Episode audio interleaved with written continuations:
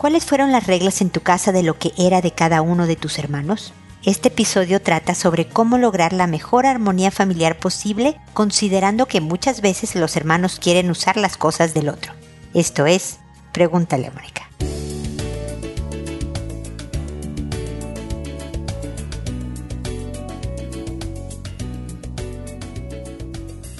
Bienvenidos amigos una vez más a Pregúntale a Mónica. Soy Mónica Bulnes de Lara, como siempre, feliz de encontrarme con ustedes en este espacio que habla sobre enseñar generosidad, enseñar a respetar la propiedad del otro, enseñar a compartir, enseñar armonía en el ambiente familiar, todas cosas muy difíciles de enseñar, pero se va haciendo poco a poco. Yo cuando grabé el video invitándolos a escuchar este episodio publicado en las redes sociales, Instagram, Facebook, etcétera, etcétera, les contaba que yo tengo cuatro hermanos, un hermano varón y tres hermanas. Y que bueno, nosotras las mujeres pues tuvimos desde muy chicas que inventarnos nuestras reglas de prestar juguetes y ya más grandes de prestarnos ropa y demás, ¿no? Y que cuando ya empezamos a tener novios que nos regalaban algo de ropa, un suéter, una blusa, pues qué reglas surgían, ¿no? Yo me acuerdo que teníamos el derecho de no prestar lo que el novio nos había regalado y etcétera. Entonces, siempre consideré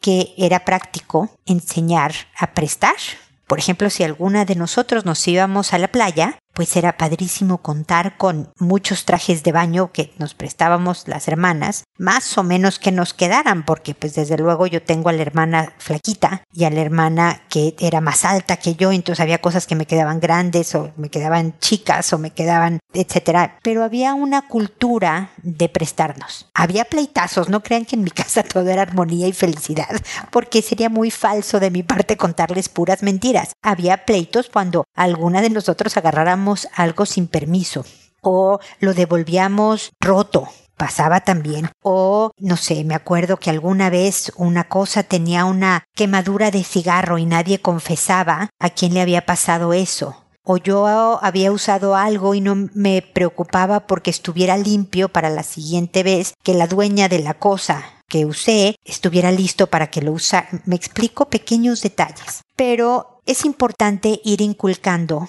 como familia, esta cultura de prestarse cosas. Porque también sé, y conforme fui creciendo y conviviendo con otras familias, vi que había cosas como que para que los hijos no discutieran, yo conozco una familia que había varios hermanos varones, por ejemplo, les compraban, no sé, la misma chamarra a cada uno de los hermanos. Entonces, si eran tres hermanos, le compraban la misma chamarra a los tres para que no tuvieran que pedírsela prestada, para que cada uno tuviera la suya y por lo tanto no había discusiones. Ya de adultos estos hombres pues eran bien egoístas hasta con su pareja, ¿no? Uno de ellos, no sé, había una repisita en el baño y casi casi marcó la frontera, este es tu lado y este es el mío, este es mi jabón y este es el tuyo, este es mi shampoo y este es el tuyo. Desde luego hay shampoos para hombres y shampoos para mujeres, pero de verdad había fronteras y tú no puedes usar mi territorio, ¿no? Una parte bien egoísta del hombre con su pareja, yo creo que también inculcado y criado en casa. Entonces hay que tener cuidado en cómo establecer estas reglas, en donde más o menos estemos de acuerdo, a pesar de que también se infrinjan, lo que te digo. Nosotras teníamos una serie de reglas que en general se respetaban muy bien, pero desde luego algunas veces como buenas hermanas, chicas medianas y grandes, nos las saltábamos queriéndonos salir con la nuestra y había discusiones y pleitos y pedir disculpas y no pedir disculpas, lo normal que pasa en una familia. Pero en general, hasta la fecha, que ya todas somos mujeres muy adultas, tendemos a ser generosas todavía mis hermanas y yo con nosotras mismas, lo cual nos llena de alegría y todo. En mi caso es un poco complicado porque todas mis hermanas viven en el hemisferio norte y yo estoy hasta acá. Entonces, pero cuando voy a México suelo disfrutar de la generosidad de mis hermanas todavía cuando me prestan cosas y así. Así que, bueno, este es un mensaje para aprovechar para las que tengan sobre todo hijos pequeños que están más a tiempo, pero con los medianos todavía se puede estipular una idea, una cultura de generosidad y de compartir, porque les va a servir para muchos aspectos de su vida, como les digo, vida en pareja, con amigos, como cultura en general, el de principio de vida, el ser generosos con los demás. Espero que les sirva los comentarios del día de hoy. Ahora procedo a responder sus consultas que, bueno, de hecho creo que mi página, que por cierto estoy renovando, todavía faltan reuniones y cosas que vamos a hacer para que quede bonita y con cosas nuevas, pero ya está muy vieja y muy obsoleta mi pobre paginita y ha tenido varias fallas. Entonces, por un tiempo no recibí consultas de ustedes pensando que nada más no me la mandaban y no, resulta que no me llegaban, lo cual les pido una disculpa a todos ustedes que me han mandado consultas y no supieron de mí y no por falta de cariño, sino sencillamente porque yo estaba incomunicada por errores de mi página. Ustedes fueron más hábiles que yo y me las fueron enviando o por redes sociales o porque ya tenían mi correo de otras consultas que me han hecho y me lo hicieron llegar, reenviándome su consulta sabiamente. Y así que aquí tengo algunas. Perdonen si tuvieron que esperar más tiempo del adecuado para recibir mi respuesta, pero ahora voy a empezar a ponerme al día. Igual serán respondidas, como son las reglas de este programa, por orden de llegada. A todo mundo le cambio el nombre para conservar su anonimato. Cuando he respondido y el programa se publica en la página, a esa persona le envío un correo diciéndole el nombre del episodio, el título del mismo y el nombre que le puse para que pueda identificar su, su consulta y mis comentarios al respecto. Lo hago a través del podcast por audio y no le contesto directamente a, por correo para que mi respuesta lo puedan escuchar más gente, nos escuchan mucho más gente de la que me escribe, pensando que le puede servir a gente que se encuentre en una situación similar. Siempre contesto, incluso cuando se han perdido, perdónenme, sus consultas, en cuanto están en mi poder, Incluso Abel, la persona que me apoya en, en muchas áreas del Pregúntale a Mónica, me ha recuperado comentarios y cosas que se irán comentando también en los próximos episodios. Me hizo llegar unos que estaban por allí atorados, me ayudó en ese aspecto y verán que aunque son unos bastante viejecitos, los voy a responder, porque para mí es bien importante que ustedes sepan que siempre respondo. No me importa que ustedes me digan, híjole, te escribí hace tanto tiempo que ya ni bien, no me importa, voy a comentar porque espero que de algo, de reflexión, de análisis, de cualquier cosa sirva mi comentario y complemente lo que ustedes hayan hecho al respecto. Así que hoy voy a empezar con su lema que me dice, hola Mónica, y una vez más, gracias por todo. Hace tiempo quiero escribir, pero como vamos de altibajos, lo he ido dejando, sin dejar de escucharte, eso sí. Soy la Rebeca del 1054, es decir, en el episodio 1054 a su lema le puse Rebeca. Siempre les cambio el nombre, aunque en cada episodio me llega una nueva consulta, te volveré a cambiar el nombre. En aquel entonces era Rebeca, hoy eres su lema. Ahora tiene 10 años, pero le siguen dando esas rabietas que desesperan.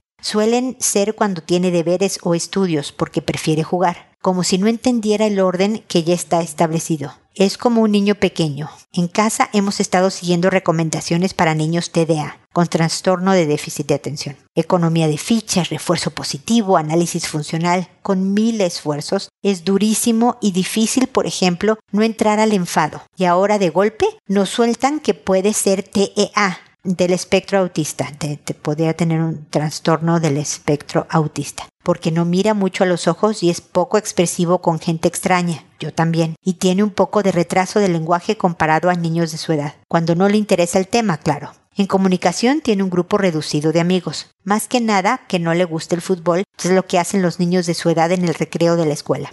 Por otra parte, ha tenido estos episodios de me voy de la casa, no te importa mi vida, me tiraré al río, no debería haber nacido. El dolor es indescriptible y no saber si es para llamar la atención o por qué está mal aún duele más. Le hemos preguntado si algo le preocupa, si tiene algún problema y nada. Es distraído, rígido y lento. Estamos pensando en pedir una segunda opinión por los del cambio de diagnóstico porque no lo vemos claro pero mientras lo estamos pasando fatal. Gracias por todo, Mónica, eres un sol de persona. Bendiciones miles y un abrazo enorme. Gracias, Zulema, por tus lindas palabras. Lo agradezco. Yo espero ya me conoces, Zulema. En el Inter, que tú estés cuidándote.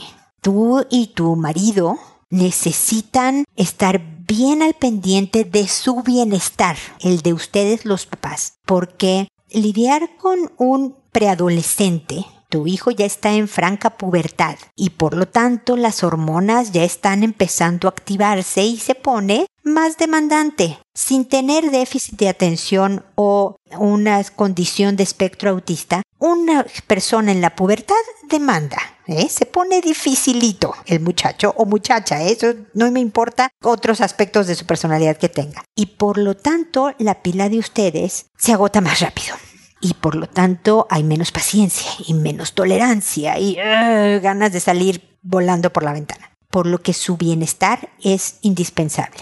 Apóyense de amigos, de familia, de asociaciones, de espacios en donde ustedes puedan darse una escapadita y disfrutar de una tarde, de un par de horas, no de hacer otros pendientes y trámites y cosas, sino de algo que les resulte relajante y divertido a ustedes como pareja o solos, a lo mejor tu marido o tú hacen algo independiente, cada uno por su lado, lo que sea, pero que recargue energías. Eso le va a ayudar a tu hijo también. De la de 8 al, de 10, no me importa, les va a ayudar a la familia entera, ¿me explico? Porque van a tener más energía que administrar en casa. Entonces, lo primero son ustedes, fíjate tú, antes de lidiar con tu hijo. Yo creo que vale la pena la segunda opinión, nada más para cruzar diagnósticos. Si me dices que tú tienes ciertos temas parecidos a los de tu hijo, el espectro autista es como, como los colores del arco iris. Ya sabes que no es que estén marcados como los dibujamos nosotros, ¿no? Que morado y claramente es una línea morada y luego una línea azul. en la vida real no es así, sino que se va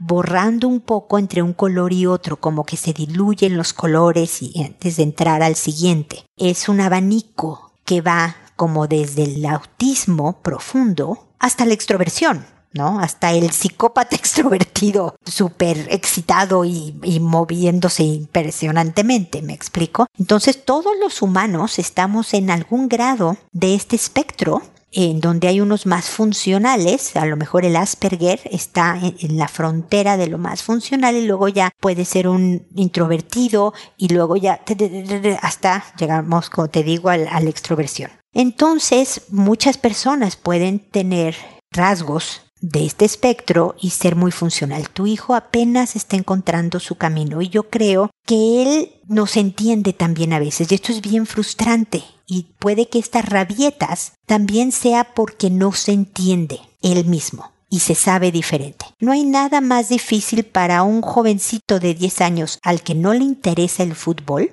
vivir en un país en donde lo único que juegan los niños es fútbol. Que si viviera en Estados Unidos sería fútbol americano, entonces medio da lo mismo, ¿no? Tal vez. Pero te entiendo, porque yo, el menor de mis hijos, yo tengo al mayor que le fascinaba el fútbol y le sigue fascinando. Es un hombre ya de 29 años que antes de la pandemia se juntaba tres, cinco veces por semana. Entre todos los jóvenes adultos rentaban una cancha y jugaba partidos, ¿no? Y esto juega partidos de fútbol desde los tres años. Es el más feliz. Mi hijo menor, que ahora tiene 25, casi 26, nunca le interesó. Y por lo tanto encontrar el nicho de amistad y no sentirse rechazado y, bla, bla, bla, porque a mí no me interesa el fútbol, es difícil. Yo me acuerdo que ya un poco más grande, ya él superada la etapa de, de, que lo molestaran porque no le gustaba y bla, bla, bla, siempre me decía, oye mamá, ¿viste en las noticias en qué quedó el partido tal y tal? Sí, hijo, pasó esto. Ah, ok, para tener que platicar con mis amigos en, en, la escuela, ¿no? En el colegio. Por lo menos eh, aprendía el marcador para tener algo que decir.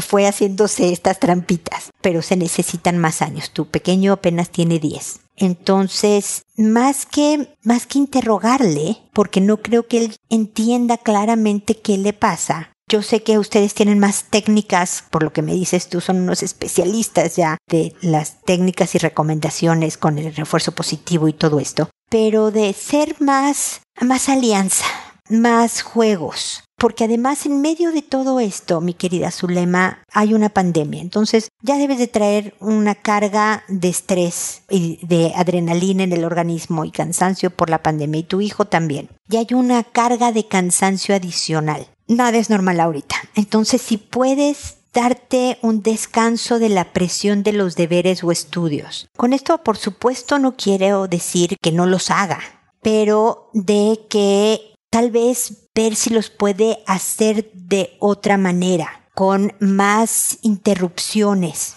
en el Inter, no sé, cada X tiempo que tenga un pequeño descanso, que se gane los descansos, por ejemplo. Si puede hacer 15 minutos de trabajo y 15 minutos de juego. Porque a lo mejor estoy exagerando y no va a funcionar, pero te lo aviento a la idea, ¿no? Y, y puede hacer eso siempre y cuando después de los 15 minutos de juego regrese a trabajar a los 15 minutos más. Si por estar en 15 minutos de juego ya no quiere volver a regresar a trabajar, entonces se acabaron los 15 minutos de juego. No se lo está ganando. Él puede diseñar su forma de trabajo, siempre y cuando él la respete. Me explico, más que darle instrucciones, dale poder, que él diseñe su estilo de trabajo que él pueda cumplir.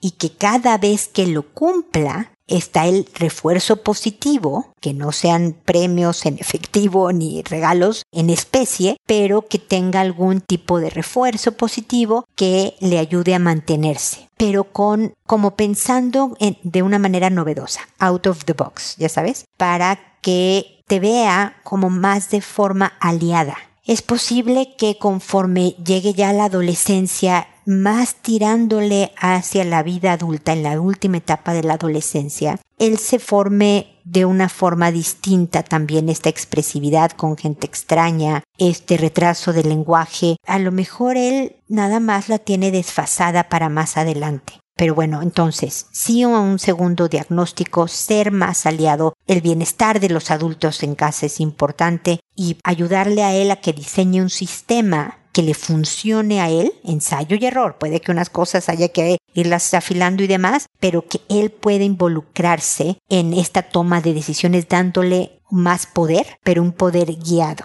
Cuídate mucho, Zulema. Yo creo que ya traes un cansancio terrible y una enorme preocupación por tu pequeño, pero estoy seguro de que van a estar bien, ¿ok?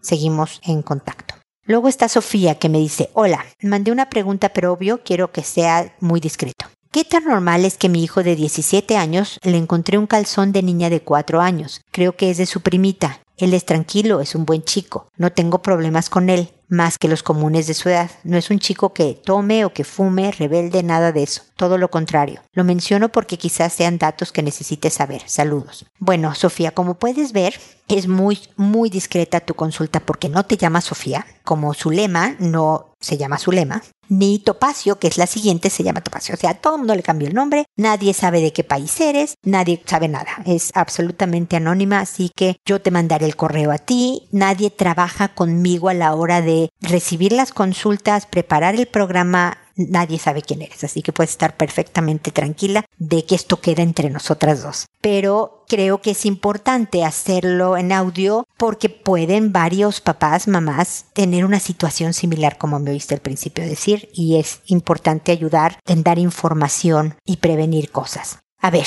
hay muy buenos muchachos en muchas áreas, ¿no? Por ejemplo, me dices, no toma, no fuma, no es rebelde, es tranquilo, qué bueno pero hay otras áreas en donde tu hijo parece que está haciendo cosas que es importante, digamos, enfrentar directamente y vigilar estrechamente, poner un alto inmediatamente y si es necesario, si llegamos a ese punto, denunciar, ahorita te digo en qué parámetros, también inmediatamente. Porque no, un joven de 17 años no tiene por qué guardar un calzoncito de su primita o de cualquier otra niñita de 4 años. Muchas veces los que abusan de niños pequeños guardan recompensas, guardan como premios. Este calzoncito puede ser un premio de que hizo esto, abusó de la primita, no, yo no sé, yo no conozco a tu hijo, no te conozco a ti tampoco, ni nada, yo te pongo sobre la mesa una situación que pudiera haber existido y que es mejor afrontar directamente, hablar con tu hijo y preguntar, a ver, ¿qué es esto?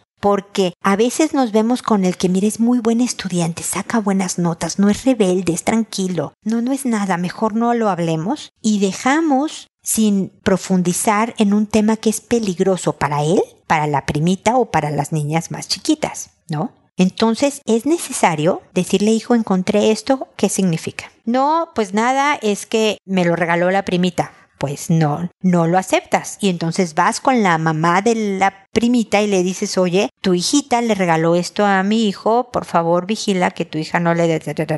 Pero es poco frecuente que las niñas de cuatro años regalen ropa interior a jovencitos de 17. Yo pondría en tela de juicio esa versión, ¿me explico? Le ayuda a tu hijo que sepa que tú estás enterada de encontrar eso. Debe de estar estrechamente supervisado, no puede estar solo con la prima o con ningún otro menor de edad en ningún momento, porque pudiera ser una intención de abuso, a lo mejor no ha abusado de la primita, pero puede ser una intención, un plan a futuro de hacer. A lo mejor solo ha llegado a ese nivel de por lo menos hasta ahora guardar la ropa interior y hasta ese momento eso es lo que le satisface. Pero no sabemos si más adelante ya no va a ser suficiente guardar la ropa interior y actúe haciendo algo, tocando o algo más grave. Entonces, enfrentarlo, y pero no en agresivo, ni llanto, ni drama, nada más tranquilo y decirle, hijo, ¿qué es esto? Esto no es, esto puede llegar a ser un delito, hablándole claramente. La denuncia a la que me refiero, sobre todo cuando no sabemos qué es lo que está pasando, es con la familia de la niñita.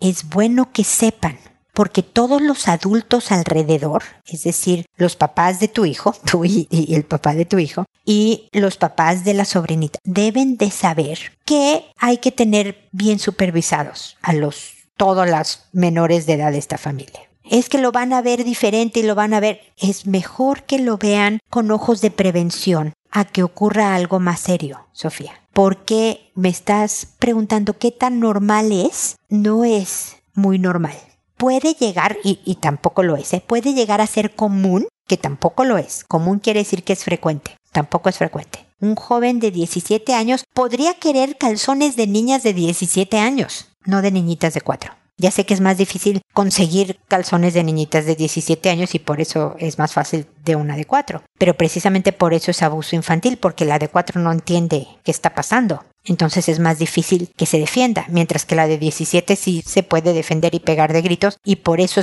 no es abuso infantil que el de 17 esté con la de 17. Se puede, si acaso, ser experimentación, pero con la de 4 sí es abuso. ¿Me explico? Entonces, no nos engañemos diciendo, es que es tranquilo, es que no fuma, es que no es rebelde. Ok, qué bueno que no lo sea, Sofía. Pero algo está pasando con respecto a su sexualidad que es importante hablarlo, ver si necesita algún tipo de orientación o apoyo psicológico, más cercanía con sus papás de conversaciones, de entender que hay impulsos que uno siente pero que debe de controlar y definitivamente investigar hasta dónde ha llegado con esta primita y con otros niñitos menores. Es una muy clara señal de alerta que exige acciones al respecto, Sofía. Lo lamento mucho, no, no, mi intención, no, te iba a decir, mi intención no es alterarte. La verdad es que quiero que estén bien, tú y tus hijos y, tu hijo de 17, la niñita de 4. Pero alterarte ayuda a que tomes acción, espero. Y espero también que sigamos en contacto.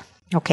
Topacio ahora me dice, apreciada Mónica, ante todo felicitarte por tu buen criterio y sensibilidad en las respuestas que ofreces de un modo tan desinteresado. Ay, qué linda Topacio, muchas gracias por tus palabras. Trabajo de maestra y convivo con mis dos hijas jóvenes adultas. Estoy divorciada y tengo pareja, pero vivimos en ciudades diferentes. Las jóvenes son bastante autónomas, pero han sido diagnosticadas recientemente con autismo. Mi hija menor sufrió de depresión y se medicó durante tres años, aunque no se relaciona con sus iguales. Por ello, yo quedo muy dependiente del estado emocional de mis hijas, sobre todo cuando la mayor de 22 años quiere salir con sus contados amigos. Esta situación me deja sin energía e incluso barajo la posibilidad de que yo misma tenga rasgos de autismo, por la dificultad que tengo de hacer planes y ejecutarlos. Se me cae la casa encima. Mi primera pregunta se refiere a cómo podemos encarar la ansiedad que a veces nos ataca a primera hora del día. Incluso el gran esfuerzo que cuesta levantarse de la cama cuando no hay obligación de salir de casa.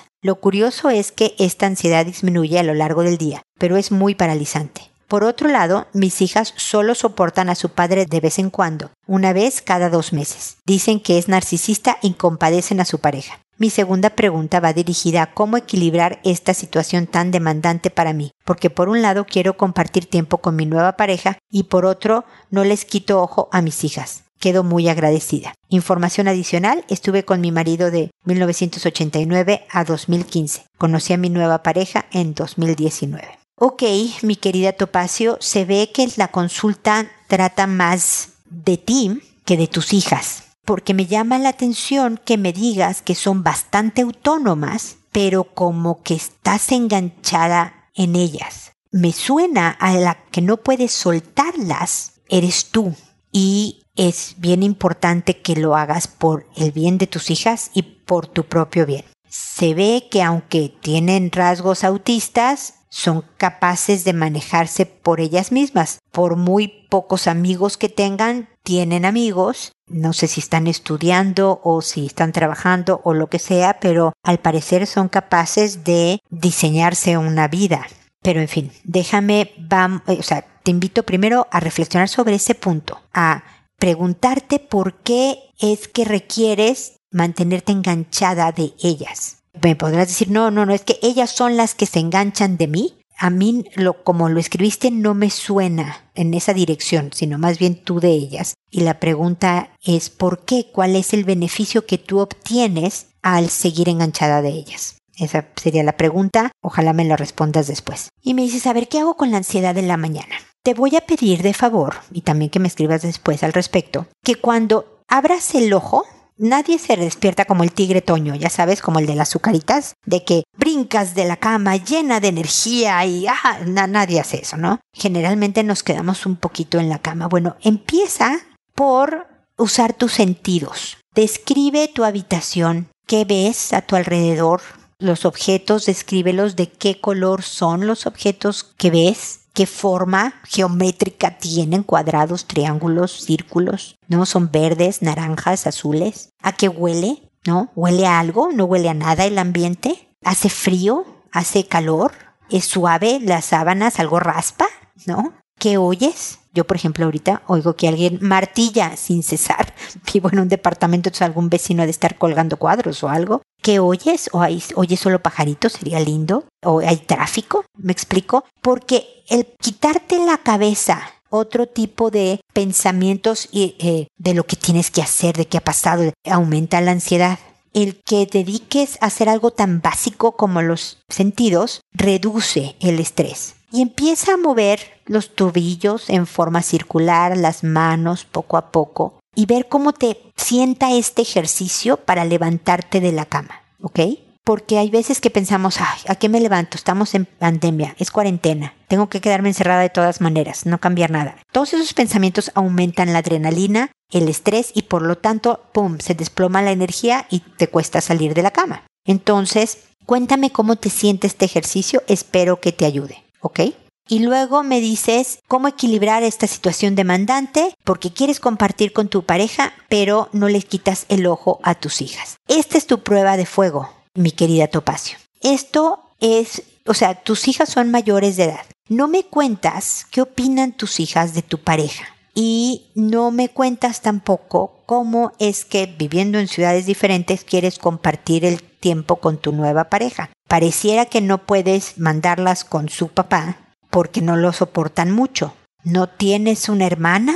¿No tienes una... Eh, ellas no tienen una buena amiga que las invite a dormir un par de noches de un fin de semana para estar con tu nueva pareja? O sea, ¿qué tipo de planes de fin de semana que puedan ser atractivos para tus hijas puedes organizarte una vez al mes? Dos veces al mes para que tú te puedas ir tranquila, tienes que ir planeando tu vida porque también estas hijas tuyas deben deben planear su volar del nido. En pocos años deberían de ir pensando en ser absolutamente, absolutamente autónomas e independientes, mi querido Topacio. Es decir, tener su propio espacio, pagadas por ellas, porque sean autistas o no, parece que son bastante funcionales, a menos que me indiques lo contrario en un nuevo correo. Por lo tanto, deben de no necesitarte, Ya sé que siempre te van a necesitar porque eres su mamá. Mis hijos, que ya son autónomos, me siguen necesitando y los apapacho cuando me visitan o les ayudo en algo, pero no me necesitan. Si yo me parte un rayo ahorita, sobrevivirían perfectos sin mí. Eso es lo que deben de hacer tus hijas también. Y ese es el trabajo bien hecho que debes de hacer tú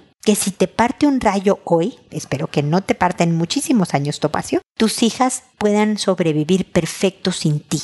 Esa es la prueba de fuego y a lo que ojalá durante este año te prepares y las prepares para eso.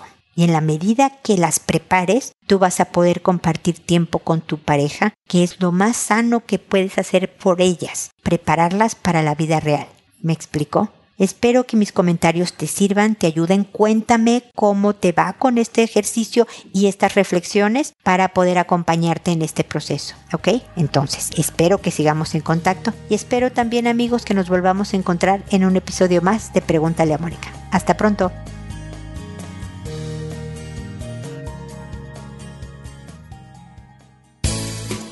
¿Problemas en tus relaciones? No te preocupes, manda tu caso, juntos encontraremos la solución. www.preguntaleamónica.com Recuerda que tu familia es lo más importante.